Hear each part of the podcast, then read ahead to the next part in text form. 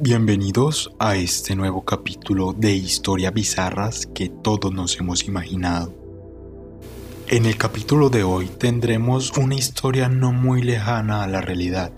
Tal vez no la vivamos nosotros, pero no por eso dejará de existir. Existen los problemas y las personas que los tienen, pero cuando una persona se convierte en el problema, es terrible porque por lo general estos problemas no acaban bien. Por eso hoy tenemos sobre el puente.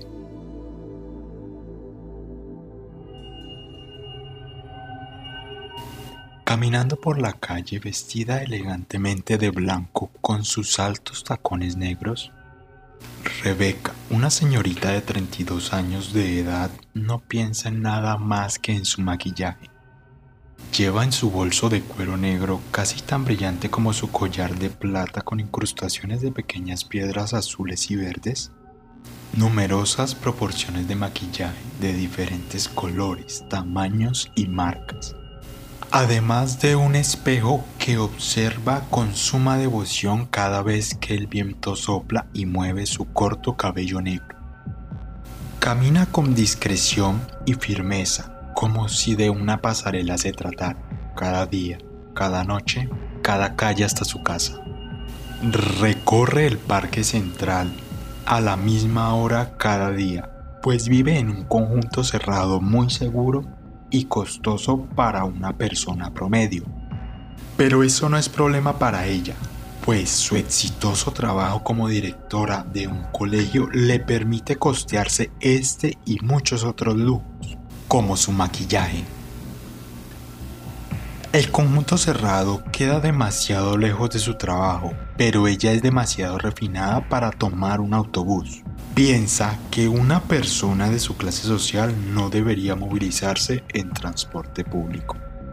Rebeca es como todas aquellas mujeres que pueden valerse por sí solas, pero está asustada de la vida, de la crueldad del mundo y en especial porque en el camino a su casa tiene que cruzar un puente largo en el que rara vez se pueden ver personas. Solamente la luz de los autos y las motocicletas que pasan rápidamente porque nadie quiere quedarse allí.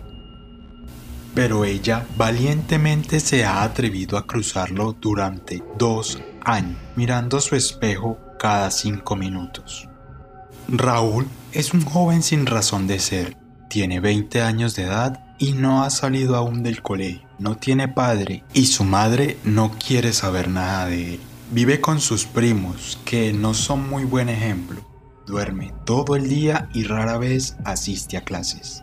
Es un problema para él mismo y aún más para la sociedad. Su historial está manchado con robos menores y arrestos por drogas. Además, siempre se pelea con sus vecinos por problemas de convivencia, pues pone su música con mucho volumen cuando todos intentan dormir. Raúl ha cometido muchos errores en su vida, pero nada tan grave como esto. Rebeca cruza el puente por el lado izquierdo mientras Raúl está sentado al borde de las barandillas del mismo lado. Muy ebrio y muy drogado, está furioso porque su novia lo ha dejado unas horas atrás. Quiere más droga y robaría de ser necesario para conseguirla. Piensa en quién y cómo podría ser la persona a la que robaría y de ser necesario no solo dinero, también la vida. Escucha de lejos el ruido de los zapatos de Rebeca. La deja pasar por su lado y a varios metros de distancia corre hasta ella y cubre con la chaqueta que tiene colgada en sus hombros la cara de Rebeca, quien, por instinto, trata de defenderse. Pero Raúl es más ágil y más fuerte. Se quita el cinturón y lo pone alrededor del cuello de Rebeca. Este lo ajusta a la medida que le permita sofocarla para finalmente cometer su robo.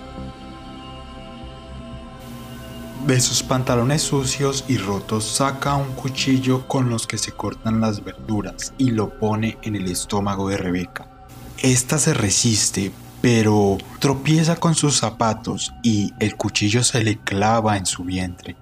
La chaqueta que tenía sobre su cabeza hace que pierda el control para finalmente caer desde la orilla del puente.